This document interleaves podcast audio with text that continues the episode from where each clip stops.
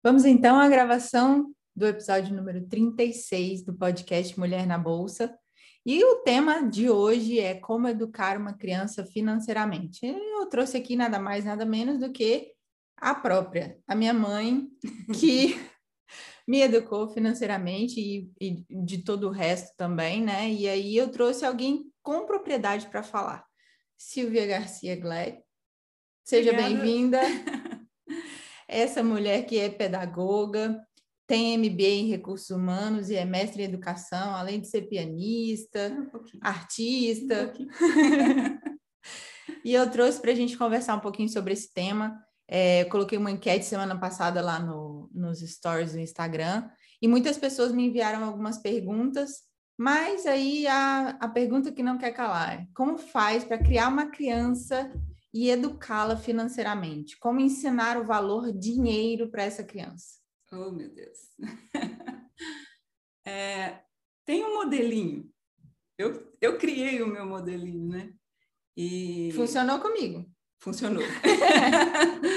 Funcionou. E eu sempre tive uma preocupação muito grande de, de educar.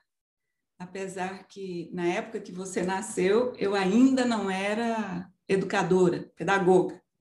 É, isso foi despertar depois de algum tempo que eu falei, uai, deu certo, funcionou, então bora lá, né? Vamos replicar o modelo. E yeah. é, então, nessa época era muito complicado ainda para mim, sendo mãe tão jovem, porque quando eu fui mãe ainda muito jovem e eu tive uma criação muito rígida, né? Não preciso nem falar para você é... Mas fala para as pessoas que estão escutando, que estão assistindo. Sim, mas é, na realidade a gente nunca quer reproduzir aquilo que, que, que foi ruim para a gente, a gente tenta fazer o melhor. E eu não queria reproduzir algo que, que não valesse a pena no futuro para vocês, né?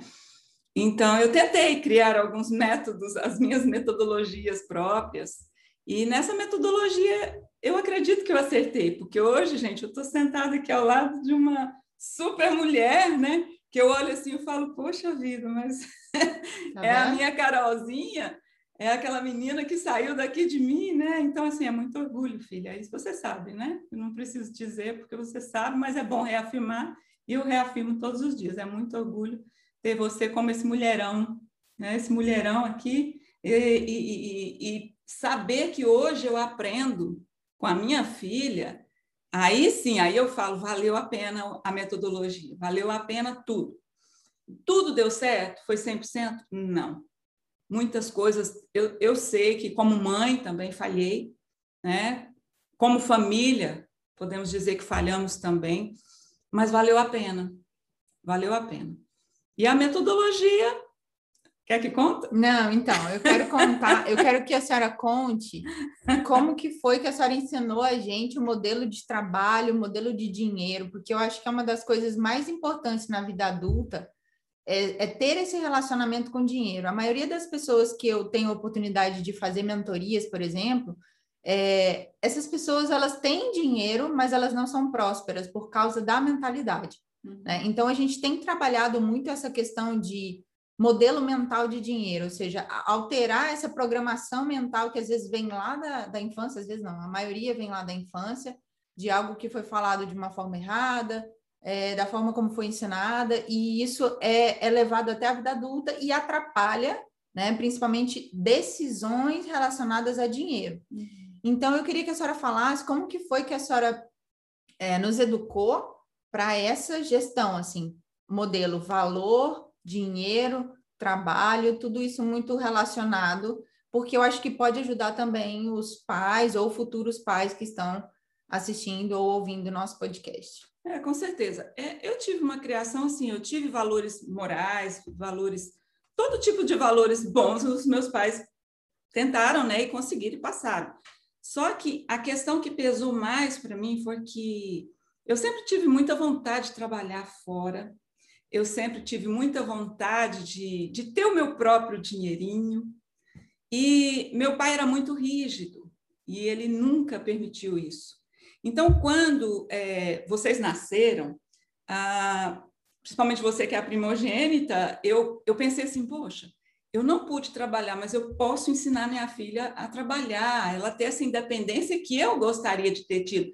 Não que seria obrigado, mas eu acho que isso funcionaria para não satisfazer o meu ego, satisfazer aquela falha que os meus pais tiveram comigo. Mas na sociedade que a gente já vivia naquela época, que eu tive vocês assim tão tão jovens, né? Então, eu acredito que que naquela época o meu desejo era esse, para que hoje você pudesse estar aí voando, né? Você pudesse estar aí decidindo, tomando as decisões, sendo é, essa mulher que que está aí ensinando a, a investir. Então, é, era um desejo que eu tinha. Então, eu comecei a desenvolver técnicas para que você, principalmente você e depois o seu irmão, pudessem é, tratar o dinheiro de uma forma amigável, né? Não de uma forma assim, ah, não, eu, é, eu tenho que ganhar, ganhar, ganhar para ficar rico, eu preciso ganhar, ganhar para ficar rico, não. Mas que outros valores fossem engedrados nesse ganhar nesse, nessa somatória, né? porque o dinheiro é uma somatória. É, a gente não vive para servir ao, né, ao dinheiro, mas o dinheiro é que vai nos servir. Então, Ele eu... é um bom servo, né? Sim, se você souber utilizar, porque tivemos também muitas perdas é, materiais por não saber utilizar. Então, sabendo, partindo desse princípio de que é, eu sempre gostaria e, e, acho que toda mulher deveria ter essa, essa predisposição para ter essa independência financeira, foi que eu fui criando esses, esses métodos para ensinar um pouquinho, né? E, assim, acredito que valeu a pena. Valeu a pena. É, é porque eu nunca esqueci e eu aprendi, né? Sim. Bom, então vamos lá, na prática. O que foi que a senhora fez na prática para ensinar isso para gente? Olha, é interessante. É, a, a, questão prática, né? Quando você fala da prática. O que tinha lá na porta, ali, sim, atrás da sim, porta sim, do quarto, como que é? é? eu, eu, eu, eu sou de uma família cristã, e todo bom cristão sabe que a gente quer ensinar a criança o melhor. E eu sempre tive assim, bom, tem um provérbio de Salomão que diz assim, ensina a criança no caminho que ela deve andar. E mesmo depois de grande, ela não vai se desviar. Por quê? Porque ela conhece. Aí eu pensava assim, bom, ensina o menino no caminho. O caminho para nós cristãos, nós sabemos que o caminho é Cristo, né? Então não adiantaria nada eu ensinar só o caminho, mas não ensinar no caminho. E esse foi a, a minha maior preocupação, ensinar no caminho. E foi no dia a dia mesmo, porque é papel fundamental da família ensinar no dia a dia, né? E foi assim, era interessante porque é, você sempre foi professora, mesmo antes de eu ser professora, minha filha já era professora. Porque, assim, quando iam brincar em casa, a, eu, a gente sempre tinha uma salinha de estudos, com quadro de giz, com cadeirinhas, com mesinhas, tudo apropriado para o tamanho de vocês. E a galera, os vizinhos, as priminhas, todas iam brincar juntos. Mas era um detalhe que me chamava atenção. Você chorava ao ponto de emburrar porque você que queria ser a professora, né? Então, aquilo ali já me chamava atenção, por você querer sempre estar ensinando. E eu sempre eu falava assim, não, mas deixa as outras também ser professor. Então, a gente dividia estrategicamente é, esse momento de, de aprendizado, né, de lazer, mas que funcionava também. E nesse período, é, eu sempre comecei a ensinar vocês a, a me ajudar também nos deveres domésticos mesmo que nessa época a gente tinha pessoas que estavam ali auxiliando no dever doméstico, algumas coisas afins, mas eu sempre gostei de mostrar para vocês esses valores, né? Que, que não é que não é Nada ruim. de graça também. Não, né? que não é ruim também um, um, um menino, porque ele é do sexo masculino, ele pegar uma xícara ali retirar da mesa, colocar para lavar, né? Ou pegar uma roupa para tirar da secadora, botar, dobrar. Então, assim. Lavar um banheiro. Lavar um banheiro. Então, o que, que eu fazia? É, um dia eu lembro muito bem que você chegou e você queria uma bicicleta nova. Eu falei, ok, você quer uma bicicleta nova? Ok, você já Sou tem essa aqui. desde é, Você é ciclista desde criança. Bicicleteira. Bicicleteira. Gente, para não contar que uma vez aconteceu um acidente, um acidente. com o papagaio. Papagaio não, um periquito, né? nessa não, bicicleta. Melhor, melhor não, deixa, deixa quieto. quieto. Depois a proteção aos Sim, animais vai, sim, vai encher é o um saco, perigo, melhor É não. um perigo, foi um acidentezinho. Enfim, e então você queria, porque queria comprar essa bicicleta, você e seu irmão queriam trocar de bicicleta. E eu falei, bom, então já é uma maneira boa de estar ensinando, né? Eu falei, vocês querem trocar? Então vamos guardar dinheiro, vamos, vamos poupar dinheiro para a gente poder trocar essa bicicleta no final do ano. E foi aí que começaram as histórias da poupança, né? De estar guardando um dinheirinho ali, reservando aquilo ali, para o final do ano a gente trocar a bicicleta. E aí entraram as estratégias do lavar o banheiro, do ajudar, Arrumar a cama. é, de arrumar a cama. E eu tinha, a- eu criei um quadro, fiz um quadro tipo, gente, eu não era pedagoga e eu já sabia isso. Mas é isso que eu queria que ela, que, que ela compartilhasse, porque eu acho que pode ajudar muito. É uma, foi uma forma simples, mas foi muito inteligente de ensinar que primeiro a gente fazia um trabalho para depois ganhar uma recompensa, e É, não o contrário. Né? É. né? Então, assim, a gente cresceu dessa forma.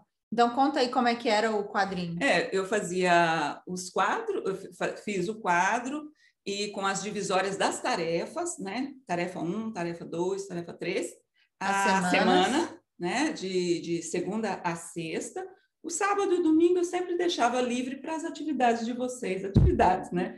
Mas aquelas atividades remuneradas Era eram durante de- a semana. durante a semana. Então, ali. Era um regime de trabalho. Era, mas era uma coisa gostosa de se fazer, né? Porque você e seu irmão sempre vocês tipo assim, vocês já tinham aquela coisa, ah, hoje eu não, hoje eu não posso porque eu não tenho tempo de lavar esse banheiro, mas será que não daria para me te dar tanta X de porcentagem para você lavar esse banheiro? Porque eu vou ganhar tanto, mas eu posso te dar tanto. Então era uma forma também de vocês estarem é, como posso dizer, vocês estarem trocando Dividindo. as atividades, mas ao mesmo tempo sabendo que aquela atividade é sua, você tem a responsabilidade e você tinha que cumprir aquele valor, né? aquele, aquele, aquele momento. Então, cada, cada momento ali tinha uma estrela, era, eram várias cores de estrelas, dependendo da estrela, era o ponto máximo né? e tal. E, e para cada atividade tinha um valor X. E era marcado todo final do dia, fez isso, fez, cumpriu isso, cumpriu, era X centavos, era coisa assim, né? Mas estava ali marcadinho. Chegava no final da semana, estava lá o relatório com tudo que era feito, e no finalzinho da semana já tinha o total que você tinha é, recebido naquela semana com as suas tarefinhas. Mas, enfim, é, a tarefa foi cumprida, você recebia. Não foi cumprida, E né? deu para comprar bicicleta nesse, nesse final desse primeiro ano? Aí, aí que está o negócio. Fazendo as contas, não daria para trocar a bicicleta. E o que, que a gente resolveu Tá. fazer? É, seu irmão gostava muito de pintar. Você já era nessa área de, de, de escrever, escrever, tanto que as poesias dele era você que escrevia, né? Porque ele não estava alfabetizado ainda. Ele ia falando as poesias e você escrevendo.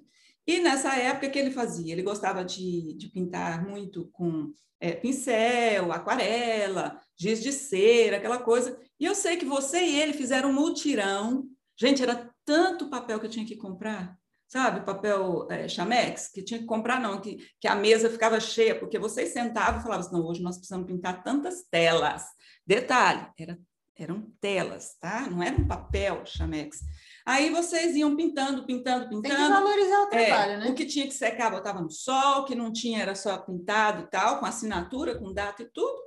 E no domingo, que era livre, o que, que vocês faziam? Abria o portão da garagem, como a gente morava numa região que tinha uma, uma feira. Feira. coberta, e essas fe essa feira funcionava aos domingos, vocês abriam o portão da garagem, colocava aquelas, tínhamos aquelas cadeiras de tipo de fios, né? Tipo, eles falam fios De de macarrão. Vocês pegavam os, os, os pregadores do, do varal e pregavam todas aquelas Obras de arte. obras de arte. E não, e detalhe, ainda fazia escrito obras de arte à venda. Então, estavam ali vendendo obras de arte. As pessoas passavam e olhando e falavam, gente, mas que coisa mais linda, que interessante, né? Minha casa era quase que assim, tipo um, um, um museu, sei lá, alguma coisa assim de muito, muito, muito moderno para a época, né? E as pessoas entravam e compravam. E compravam. Às vezes uma arte era, vamos botar aí hoje, é 30 centavos, 50 centavos, um real, e aquela coisa que ia acontecendo. E às vezes, quando acontecia de eu estar dando uma observada e ver que as vendas não estavam indo muito assim de vento a popa, é, de popa em vento, né? Como é, já, agora nem sei, de vento em popa, que eu troquei agora aqui. É, o que, que eu fazia? Eu pegava o telefone, aí eu ligava para suas tias, ligava para sua avó. A minha tia lembra. Sabe? Vamos é, até mandar um beijo, Elisa. É, um beijo. Aí eu falava, Elisa, pelo amor de Deus, as vendas, é. É, as vendas não estão boas e dá uma força aí. Aí então ela ia lá para a esquina do, da feira coberta, onde tinham muitas crianças ali que conheciam vocês, que eram vizinhos, e ela falava assim: ó, vai lá, compra uma arte, porque eles né, eles estão vendendo uma arte. Aí dava ali 50 centavos, um real, as crianças iam e compravam. Então, assim, chegava no final do dia, você já tinham uma certa quantidade de vendas, e eu já colocava junto com o valor, agregava ao valor da troca da bicicleta. Mas um dia que me chamou muita atenção foi esse que é, ficou muito registrado na minha memória. É, o seu irmão chegou lá dentro e falou assim: mãe, nós não vendemos a arte ainda, agora que começou de, e nós não conseguimos ainda fazer um, um, um dinheiro suficiente. E o vendedor de quebra-queixo está lá fora, e eu preciso comprar um quebra-queixo, né? Para mim para minha irmã, será que a senhora tem um dinheiro aí para me emprestar, para comprar esse quebra-queixo? Falei, ó, oh, meu filho, eu não tenho esse dinheiro, mas você você pode fazer esse dinheiro até o final do dia. Aí, mas assim mesmo sabendo, né, que ele estava com as artes lá, que ele poderia fazer algo diferente. Então assim, eu tinha dinheiro, mas na hora eu falei assim, não, eu não tenho não, mas às vezes de repente você vende até uma arte, né, e faz o dinheiro e ele está na região, você compra o quebra-queixo. Eu sei que ele voltou de repente assim, dentro de um pouquinho de tempo, e eu esqueci eu fazendo minhas obrigações lá dentro de casa. Aí ele voltou com dois quebra-queixos. Aí eu falei assim, oh, mas você conseguiu? Ele falou, mamãe, eu troquei a minha arte nos quebra-queixos. Porque assim, tipo, eu falei para ele que eu poderia vender uma arte, mas a minha arte, ela, ela era de muito valor. Então, não era só um quebra-queixo, eu precisava de dois quebra-queixos. Então, aquela arte que eu vendi para ele era uma arte de muito valor. Foi uma que deu muito trabalho. Eu passei muitas horas na mesa fazendo aquela arte. Então, assim, ele entendeu, sabe, mamãe? Aí ele me deu dois. Eu fiquei assim, eu falei, meu Deus, será que aconteceu isso mesmo? Porque meus meninos nunca, nunca foram assim, de, ah, eu estou brincando, eu estou mentindo. Não, eles não inventavam, eles realmente chegavam e falavam a verdade. E eu chego lá fora, o cara do quebra-queixo botando a mesinha debaixo do braço e saindo de boa, tranquilo, né? Acho que não sei você, ou a Bárbara, vizinha, alguém lá conversando com ele, alguma coisa assim. Passado alguns tempos, alguns tempos, é, eu voltei à, cidade lá, depois a gente já tinha mudado de lá, e por acaso, não, eu acho que foi uma coincidência muito boa, eu encontrei esse senhor do quebra-queixo. E eu fui relembrar, eu falei assim, nossa, me deu muita saudade, né, daquele tempo que meus filhos vendiam artes Natal, e a gente começou a conversar. Ele falou assim, olha, dona Silvia, se você acreditar que eu fiquei assim, eu contei para todos os meus amigos, a estratégia que seus filhos usaram para comprar o meu quebra-queixo. E detalhe, eu peguei a arte, mandei colocar numa moldura e está lá na minha parede. Esse senhor era de uma cidade vizinha. Tá vendo? Deu Sabe? certo. Então, assim, funcionou. Funcionou. E eu sei que chegou no final do ano, a diferença da bicicleta era muito pouquinha. Eu falei: olha, vocês conseguiram, parabéns e tal, mas eu vou dá diferença, vocês vão lá. Então, nós descemos todos felizes né, para a loja, para trocar. Inclusive, vendemos essa bicicleta usada para um senhor que tinha uma bicicletaria ao lado de casa. E pegamos o dinheiro uhum. e fomos à loja para comprar, negociar a bicicleta nova. E deu foi certo. assim, deu certo. Deu certo. Bom, então a gente vai para uma das perguntas que enviaram lá pelo Instagram. É o seguinte: como ensinar a criança a ter gosto pelo trabalho? Olha, é isso aí, é você trabalhar junto Ensinar. Ensinar, porque hoje a sociedade está assim tão. É, como, eu, como eu posso dizer? Uh, delegando a outra o trabalho que, o, que a família tem que fazer, né? Então, acho assim, a criança deve ser ensinada pelos pais. Os pais é, é, é, é a primazia né, da sociedade em família. Então, eu acho que enquanto os pais cuidam, eu, por exemplo, eu tiro a, a partir de mim, tá? Porque eu estou contando, é o meu testemunho, né? Quando, antes mesmo de engravidar da Carol, eu pensei assim, poxa, é, eu, eu quero dar uma parcela de educação para os meus filhos antes deles irem para a escola. Eu quero que eles cheguem à escola já sabendo um pouquinho daquilo que talvez daria mais um pouquinho de trabalho para os educadores, mas eu, como mãe, eu posso ensinar. Né? Então, é claro, os valores éticos, morais, isso aí parte da gente. Né? A escola tem um, um papel muito é, fundamental também. Mas aquilo que os pais podem dar, aquilo que é delegado a nós, pais, eu disse que não abriria mão. E eu não abri mão. Eu sei que quando vocês foram para a, a escola, vocês já sabiam contar, vocês já sabiam, conheciam todas as vogais, vocês já conheciam todas as, a, as consoantes, né? Inclusive criei uma musiquinha, né? Lembra? Com as... Acre, Alagoas, Amazonas, é, Amapá, ensinando aí os estados, Bahia, né? Ceará. Então, assim, todos os estados, eu criei melodia, eu criava melodias em cima daquilo que eu queria ensinar e passava para vocês. Então, assim, eu não tive trabalho tipo, ai, na escola está tendo isso. Não, vocês sempre tiveram muita organização.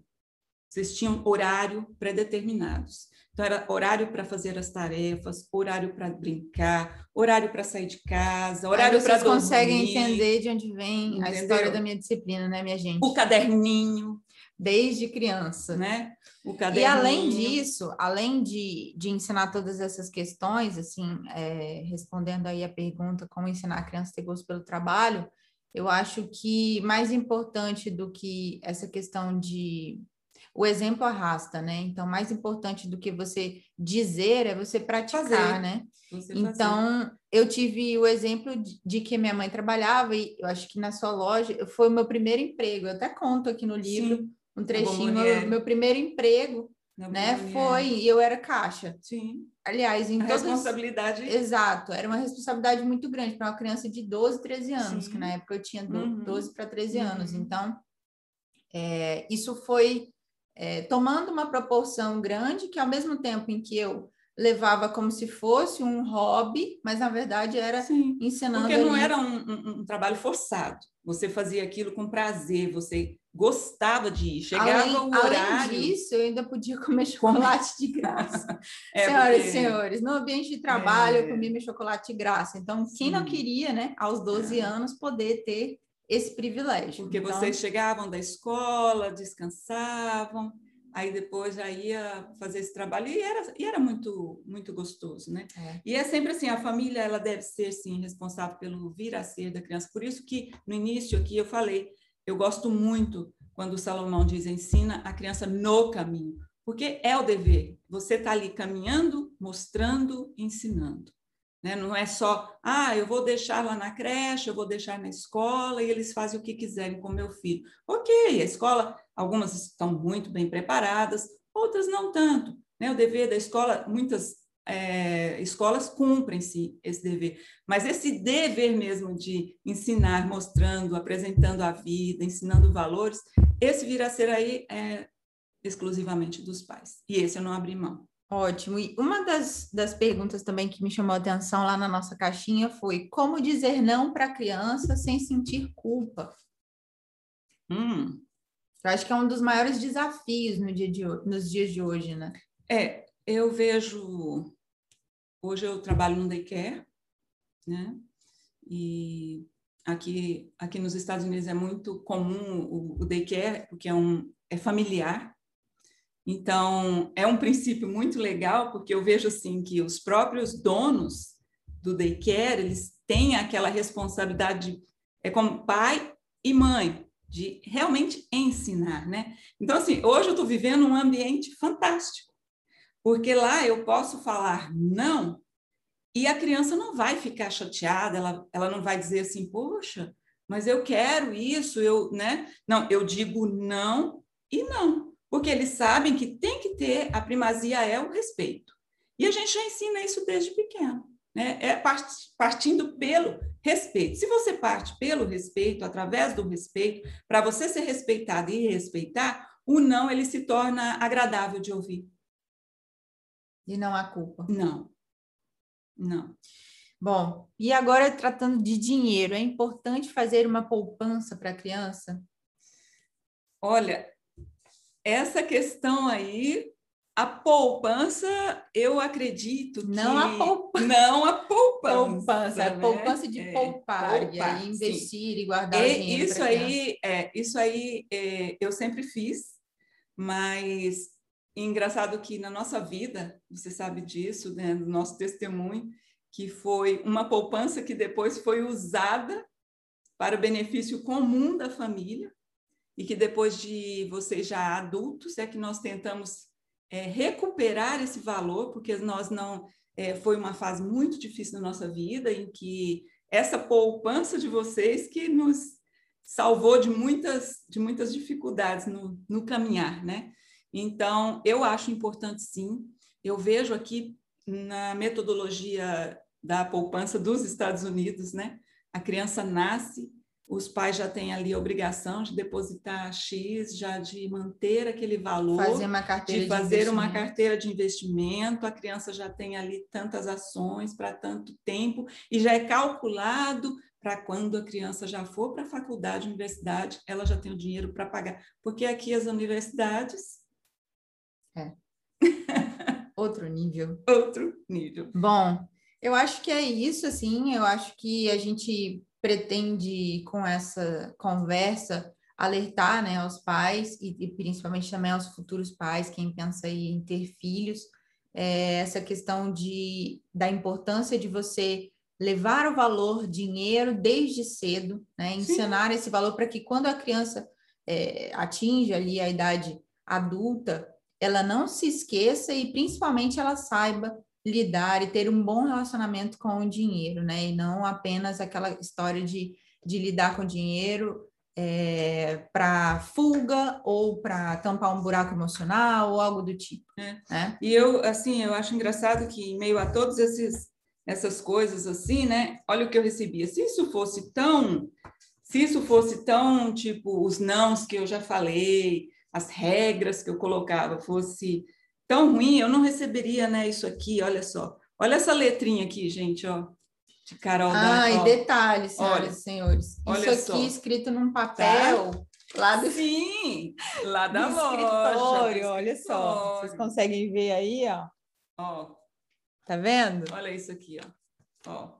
Viu? Isso aqui eu guardo porque isso aqui para mim são os meus troféus sabe? Eu não preciso de, de falar assim, nossa, eu tenho milhões hoje no banco, né? Eu tenho, mas a, os valores, os valores que eu recebi em toda de todo esse trabalho, de, de todas essas estratégias, quando eu vejo isso aqui, olha aqui, ó, olha, olha o cartãozinho que estava aqui dentro, ó, ainda está aqui, ó. Leia aqui. Não, agora só para você ver. Isso aqui, quando eu, eu peguei isso aqui, Hoje, pela manhã, que eu encontrei esse cartãozinho, é, eu fiquei. Exatamente isso. Ensina a, é. criança no caminho que deve andar e ainda quando for velho, não se desviará dele. É. é. justamente isso que a gente veio Sim. conversar aqui. E olha, ao brinde, ó. É isso aí. Muito obrigada, mãe, por compartilhar um pouquinho do seu conhecimento com a hum, gente. Um pouco mais. Seja bem-vinda. Sempre que quiser, volte. Oh. Volte mais vezes. Sim, com ao certeza. canal Mulher na Bolsa. Esse é o canal, gente. Beijo, galera. Beijo. Até a próxima. Tchau.